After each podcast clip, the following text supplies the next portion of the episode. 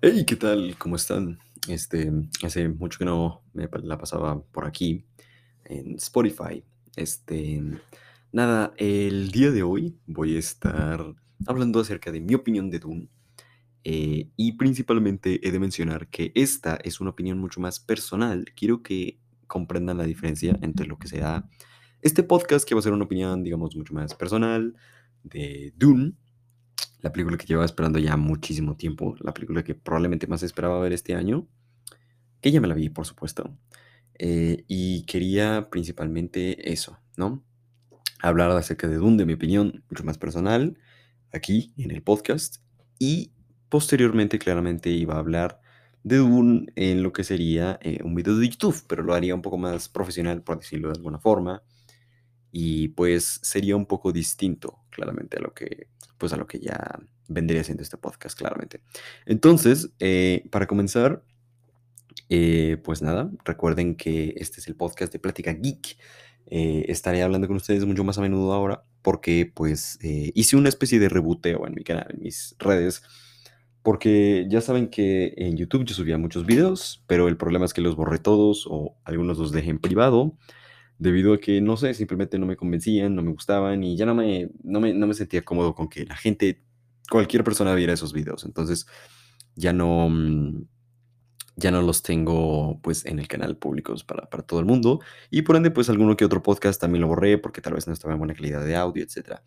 Ya que tengo la chance de hacer este podcast eh, para comentarles eso, también quería decirles que obviamente va a haber análisis de Dune, como ya les había mencionado en el canal de YouTube, un poco más profesional en cierta forma, ya que va a ser pues hablando en cuanto a aspectos un poco más técnicos. No es que aquí no vaya a hablar de eso, sino que va a ser más un poco más personal, va a ser más mi opinión, mientras que allá va a ser como solamente la review de, profesionalismo de, Dune.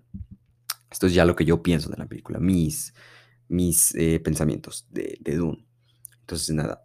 Eh, para comenzar, Dune, pues obviamente está dirigida por mi director favorito, Denis Villeneuve. Él ha dirigido anteriormente grandes películas, que ninguna de ellas es mala en absoluto, como Blade Runner 2049, una joya. eh, Prisoners, que es con Hugh Jackman y Jake Gyllenhaal, también Paul Dano y, y creo que sale este, mm, no recuerdo bien, de Dave, Dave creo que se llamaba, sí, Dave Desmalchian.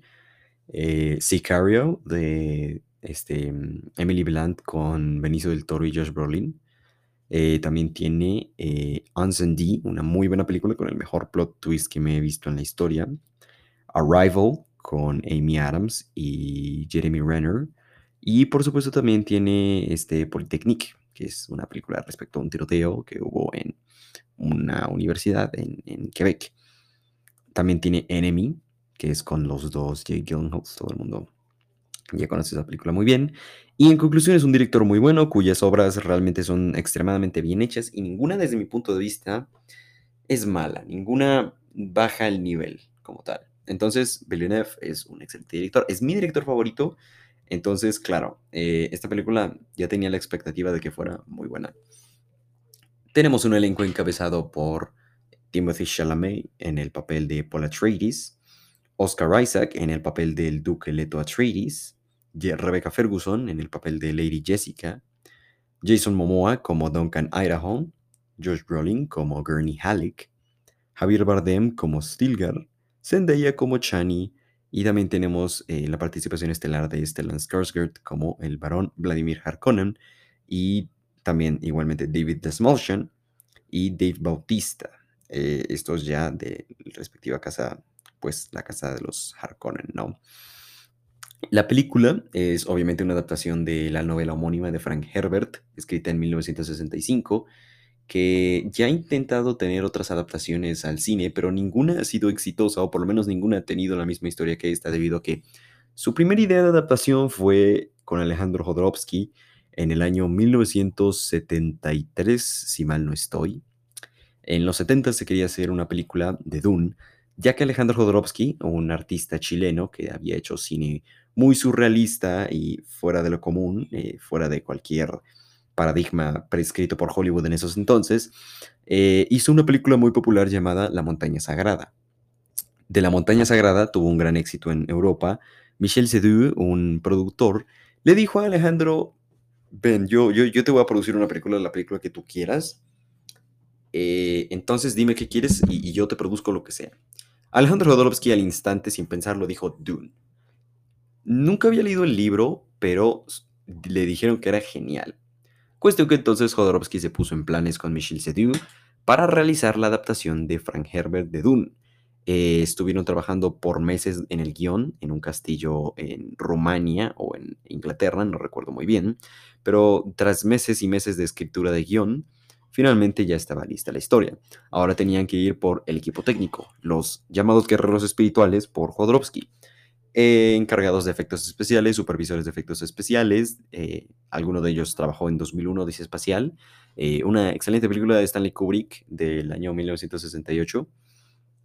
También trabajaron eh, dibujante, eh, diseñadores gráficos, perdón, que solían dibujar cómics, em, pero eran como los diseñadores artísticos de todo lo que sería el universo de Dune, de ser los, los pasar de, de lo que serían los dibujos a obviamente los planos de, de- la cámara, ¿no? Hacer los, los bocetos. Em, también teníamos eh, como sus guerreros espirituales, él los llamaba, tenían que ser personas 100% comprometidas al proyecto que él sintiese una conexión fuerte, eh, mística o algo por el estilo. Tenía allá también diseñadores de producción, eh, director de fotografía, tenía un, equipo grande de personas expertas en lo que hacía, del podio de las áreas en las que trabajaban respectivamente en ese entonces. Ya con sus guerreros espirituales y con alguno que otro diseño ya básicamente hecho, enormes páginas de un libro de diseños de la idea de Dune de Jodorowsky, se planeó el cast, que eh, pues obviamente eh, tenía que ser un cast enorme. El, aquel encargado de interpretar a Paul Atreides era su hijo Brontis, Brontis Jodorowsky iba a ser el encargado de ser Paul Atreides, el, el, hijo del duque Leto. Brontis fue entrenado eh, como un guerrero literalmente en diferentes áreas de combate y todo eso, y lo volvieron literalmente un guerrero, como les dije. Al duque Leto lo iba a interpretar Robert Carradine, y mm, obviamente en ese entonces él era un actor súper popular, entonces claramente tenía que tener una larga jornada de grabaciones y un elenco pues enorme. eh, contrataron a Robert Carradine. Charlotte Rampling eh, había sido eh, la encargada de interpretar a, Lady Jessica en la Dune de Jodorowsky. Y también teníamos eh, a Orson Welles para interpretar al varón Harkonnen, Vladimir Harkonnen, ya que en ese entonces obviamente él es un señorón del cine y él era un hombre obeso y obviamente que imponía respeto. Entonces obviamente era el indicado para interpretar al varón Harkonnen. Salvador Dalí como último iba a interpretar al emperador galáctico con unas excéntricas em, reglas. Tenía que aparecer, o sea, no iba a aparecer tanto tiempo en pantalla, pero por cada minuto que apareciera se le iba a pagar 100 mil dólares. No obstante, quería aparecer desnudo y en un trono de oro sentado junto a su esposa en la película. Y todo esto se lo accedió Jodorowsky. Era una idea totalmente excéntrica, loquísima, enorme. Es un libro enorme el que explica cómo es la Dune de Jodorowsky. Y la idea era que la película durase más de 12 horas, o probablemente como más de 13 horas. Era, en fin, todo Dune resumido en una película y era fantástico. Era una película tan excéntrica, tan abismalmente enorme, tan llena de, de, de estrellas, tan, tan, tan ambiciosa, que al final no llegó a hacerse. Las productoras no querían aceptarla, llamaron a Jodorowsky loco y nunca llegó a hacerse realmente Dune como tal. Entonces la Jodorowsky Dune, que, la Dune de Jodorowsky, perdón, quedó totalmente inexistente a partir de ahí. Luego obviamente Michel Seydoux intentó revivir el proyecto pero no pudo y se lo encargaron a Ridley Scott, director de Alien y Blade Runner, quien irónicamente eh, contrató a algunos de los guerreros espirituales originales de Jodorowsky para que hicieran el diseño de producción y efectos especiales de la primera película de Alien y también de Blade Runner. E irónicamente se basó en el libro de, Frank Herbert para hacer las eh, ambas películas. eh, se le había encargado hacer Dune, pero era un proyecto tan grande y al que le tenía que dedicar tanto tiempo que al final no pudo llevarse a cabo. Años después se le encargó a Peter Berg, eh, perdón, años después se le encargó a David Lynch en los 80s. Entonces David Lynch accedió, pero el problema es que los productores estaban tomando control creativo absoluto y tenía que contar todos los libros de Dune, toda la historia que abarcaba Dune, en simple y sencillamente dos horas y media. Lo hizo y fue una película espantosa. A nadie le gustó, tuvo pésimas críticas, era demasiado apresurada. Todos los libros de Dune contados solamente en dos horas y media fue una locura. Conclusión, Dune no fue el éxito que todo el mundo estaba esperando de Jodorowsky. Luego el proyecto se extinguió y se le dio a Peter Berg, uno de los directores eh, que trabaja mucho con Mark Wahlberg, que hizo varias películas como The Lone Survivor eh, y mm, creo que hizo esta película que se filmó aquí en Bogotá hace un par de años, pero no recuerdo ni siquiera cómo se llamaba porque la verdad es muy mala. Eh, y nada, el proyecto fracasó claramente. Hasta que finalmente llegó a manos de Denis Villeneuve, quien desde niño fue un fanático de los libros de Dune él se fascinó por la cultura popular eh, enorme que había tenido la influencia de Dune en, películas. George Lucas básicamente copió o eh, imitó muchos aspectos de Dune en sus obras de Star Wars. Claramente eh, Arrakis, que es un planeta de arena, es lo que vendría siendo Tatooine, que es un planeta de arena con dunas, con gusanos de arena gigantes, la fuerza, etc. E inspiró a muchas generaciones y a mitad, la mitad de la cultura pop básicamente fue Dune. Entonces, claro, eh, inspirado tanto como por Blade Runner como por Dune, eh, Villeneuve decidió adaptar Dune al cine. Con el elenco que ya les mencioné, con la fotografía esta vez de Greg Fraser, asombroso eh, director de fotografía, trabajó en Mandalorian, en Zero Dark Thirty y en algún, em, creo que trabajó también con Chloe Zhao y este Matt Reeves. Y también va a trabajar en la nueva película de Batman de Matt Reeves, que la espero ver muchísimo, con muchas ansias.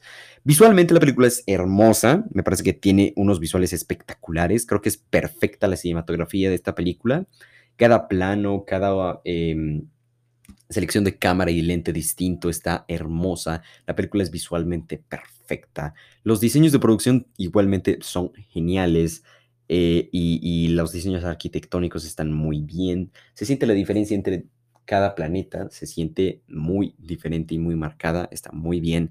La dirección de Denis Villeneuve, por supuesto, magnífica, eh, gloriosa y muy bien hecha. Y eso que Dune dura 2 horas y 35 minutos y apenas si cuenta medio libro. Medio libro de Dune en dos horas y media, la verdad es que me gustó mucho. Y para abrir, ya de por sí, Dune me pareció genial. Me, se me hizo una película muy buena. También de paso creo que las actuaciones estuvieron súper buenas. Timothy Chalamet está muy bien hecho. Además que el desarrollo de personaje que tiene a lo largo de la película está muy bien, está muy bien marcado y se siente que realmente se trabajó mucho en crear a Paul Atreides en este, en este mundo como su, su mesías del mundo este de Dune. Em, claramente también Lady Jessica de Rebecca Ferguson, creo que fue el personaje que más me gustó. No el personaje que más me gustó, pero sí el, creo yo, mejor actuado de la película. Porque Rebecca Ferguson, aparte de ser una excelente actriz aquí, como que demuestra muchísimo su talento en cuanto a las emociones. Y eso me gustó demasiado. Lady Jessica se me hizo el mm, personaje mejor actuado de la película. Eh, Oscar Isaac como el Duque Leto también me gustó muchísimo.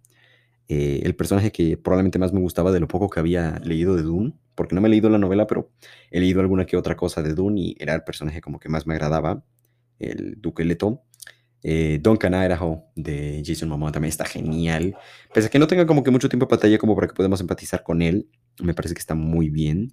Eh, igualmente Josh Brolin como Gurney Halleck, aunque no aparezca mucho en la película Dave Bautista como este creo que se llama Faith Rauda, si mal no estoy.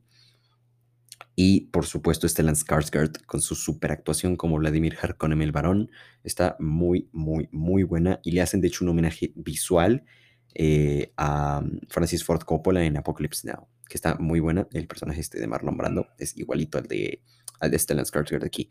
Eh, y nada, Dune se me hace una muy buena película, pero no les he contado de qué va. ¿De qué va Dune? ¿De qué trata Dune? Bueno, principalmente en este mundo eh, pasaron, estamos en el año 10.190. Pasaron muchos años desde eh, una guerra que tuvo que ver con el control de las máquinas por sobre los humanos, después de la colonización de distintos planetas y lo que fue la expansión del ser humano a más allá de simplemente el planeta Tierra, ¿no? Eh, a otros planetas, culturas, etc. Una colonización espacial. Pero obviamente las inteligencias artificiales y tecnología tomó control de todo eh, y los pocos humanos que sobrevivieron ante eso y lograron acabar con la amenaza decidieron crear el grupo de mujeres eh, que se enfoque directamente en el control mental y las habilidades eh, místicas, que serían las Bene Gesserit. este solamente es un grupo de mujeres ancestrales con mucho conocimiento y con habilidades, como ya les dije, místicas de control mental y vocal, muy similar a lo que se vendría siendo la fuerza de George Lucas, de ahí creo que sacó la idea también precisamente. Eh, y pues nada, en este mundo, obviamente el protagonista principal es Paul Atreides, quien es el hijo de Lady Jessica y el duque Leto. Eh, estos pertenecen a la casa Atreides, que obviamente es un legado familiar de millones de años eh, dentro del universo, ¿no? dentro de, este, de la cofradía galáctica, de la cofradía espacial. Y todo empieza cuando el emperador galáctico los envía a Arrakis. Esto debido a principalmente que el emperador quería, era un hombre muy celoso y quería tener control sobre todo y que no le quitan pues su, poder, que nadie dudara de su poder, en donde eh, obviamente Duque Leto tenía mucha influencia en muchos planetas, en la gente, porque era un muy buen gobernante, entonces el emperador lo decidió mandar a Arrakis. Arrakis anteriormente estaba gobernado por la casa de los Harkonnen, obviamente dominada por el barón Vladimir Harkonnen, que era un hombre extremadamente obeso, cuyo régimen de poder se reducía a la violencia y a la brutalidad y al miedo. Un hombre detestable, igualmente como todos los Harkonnen. Eh, cuyo eh, hombre al mando, cuyo mano derecha era el personaje este de Dave Bautista de Faith Rauda, que era un guerrero igualmente brutal. Este, mm, al, ser trasladados a Arrakis, los Atreides eh, tienen un poder enorme, debido a que Arrakis es como el planeta más importante, pero al mismo tiempo más peligroso del universo, ya que se le conoce mejor como Dune, el planeta de las dunas, porque obviamente es un planeta de arena con temperaturas muy altas, donde el sol es muy peligroso, la arena igualmente, las dunas de arena son lo que caracteriza este planeta Arrakis y eh, los seres que viven allí, que este, son personas llamadas eh, los Fremen, quienes eh, cuidan a la especie, el recurso más importante de este universo, que es la especie Melange. Es una especie que obviamente solamente crece en el planeta de Arrakis, que es vital para todo. Las Bene Gesserit la utilizan para, mm, influenciar sus controles, sus habilidades místicas, hasta donde tengo entendido. Funciona para los viajes intergalácticos, Funciona para todo aquello conocimiento místico que tenga que ver con el guardado de información, reemplazar a las máquinas y las computadoras, pero computadoras humanas, básicamente. Todo esto, eh, además de funcionar como un alucinógeno que mejora las habilidades del cuerpo y de, y de la mente, ¿no? el consumo en exceso de esta especie te deja los ojos azules. Por eso es que van a encontrar muchos personajes en Dune con los ojos azules, porque consumen de la especie y obviamente lo hacen en exceso. Pero no es como si fuera una droga mala, ¿no? La especie es como el recurso más valioso del universo en Dune. Eh, y obviamente solamente crece en Arrakis, entonces eh, eh, es un planeta sumamente ambiciado por, por, muchas casas, especialmente por los Harkonnen, por el poder que puede tener. Entonces, si dominas la especie, dominas el universo. Por ende, dominando a Arrakis, dominas la especie y dominas el universo. Los Fremen, que viven allí, no son los únicos habitantes de, Arrakis. Estos hombres también, por supuesto, y mujeres, eh, tienen habilidades de construcción de, inventos para la supervivencia en Arrakis, al igual que de estiltrajes, que lo que hacen es ayudar al flujo correcto de agua en el cuerpo, reciclándola y evitando que se gasten más de un decibel de agua por, día, si mal no estoy, para sobrevivir a las altas temperaturas y desiertos fuertes en Arrakis. Son eh, seres supremamente eh, guerreros, supremamente mm, legendarios y temibles, incluso para los Harkonnen. Ahora, no son los únicos habitantes aquí, ya que los más legendarios habitantes en el planeta de las dunas de Arrakis son los Shai Hulud, unos gusanos de arena de 700 metros que realmente son aterradores y obviamente peligrosísimos, a los cuales los Fremen consideran como dioses o los tienen como deidades, pues. Eh, ahora, no obstante, también eh, las tormentas de arena son más peligrosas incluso que los mismos gusanos de arena y obviamente todo el mundo les teme.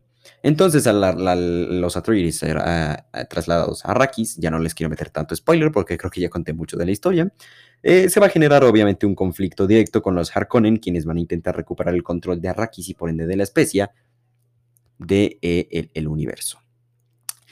En sí, la historia es muy buena. El problema con Dune, principalmente mi problema con Dune, fue que faltaba emoción, ¿no? Faltaban las emociones. No es que las batallas no estuvieran presentes, porque sí aquí habían batallas y a mí me gustaron, pero claro, al ser una película que no se enfoque directamente en la acción y en las batallas, eh, solamente marca como el inicio de la travesía de Paul Atreides en este universo. Marca el inicio de lo que es Dune. Apenas medio libro, recuerden.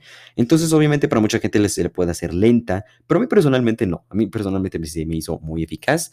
Eh, va al grano, pero obviamente se toma su tiempo para construir este mundo, este universo, a los personajes. Pero principalmente el problema es ese. Al haber tantos personajes, al ser un universo tan vasto, extenso y grande, no hay mucho tiempo para que conozcamos a los personajes mm, tan bien como lo hacemos con Paula Trees o Lady Jessica, incluso el Duque Leto.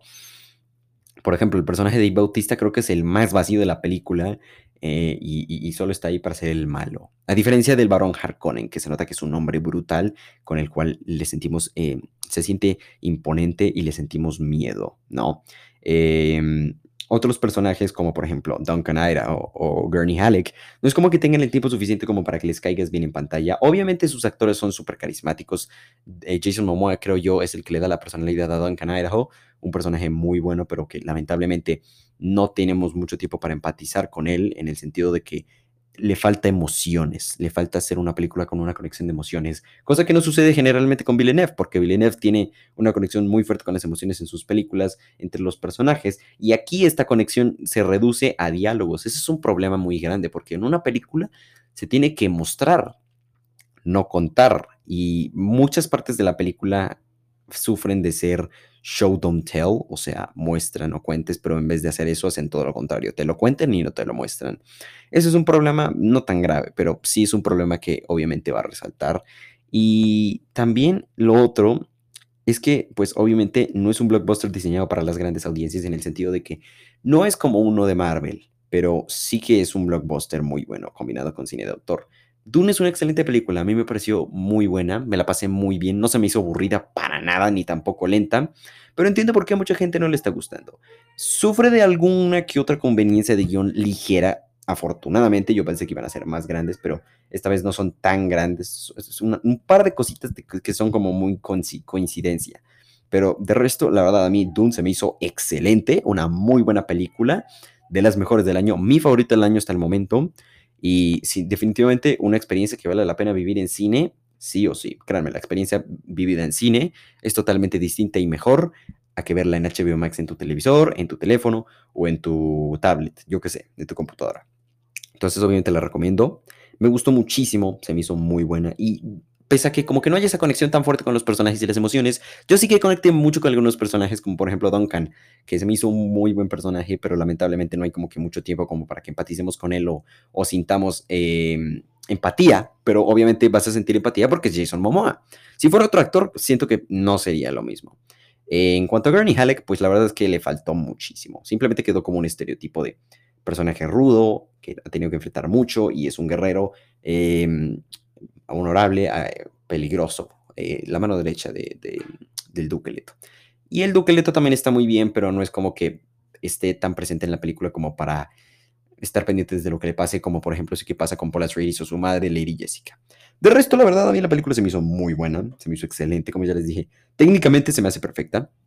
El único problema que tengo con la música o el score de Hans Zimmer es que a veces se siente un poco repetitivo y tedioso eh, la misma melodía o la misma musiquita, pero la verdad está muy bien, está muy bonita, está muy bien hecha y creo que es un muy buen blockbuster, personalmente mi favorita del año.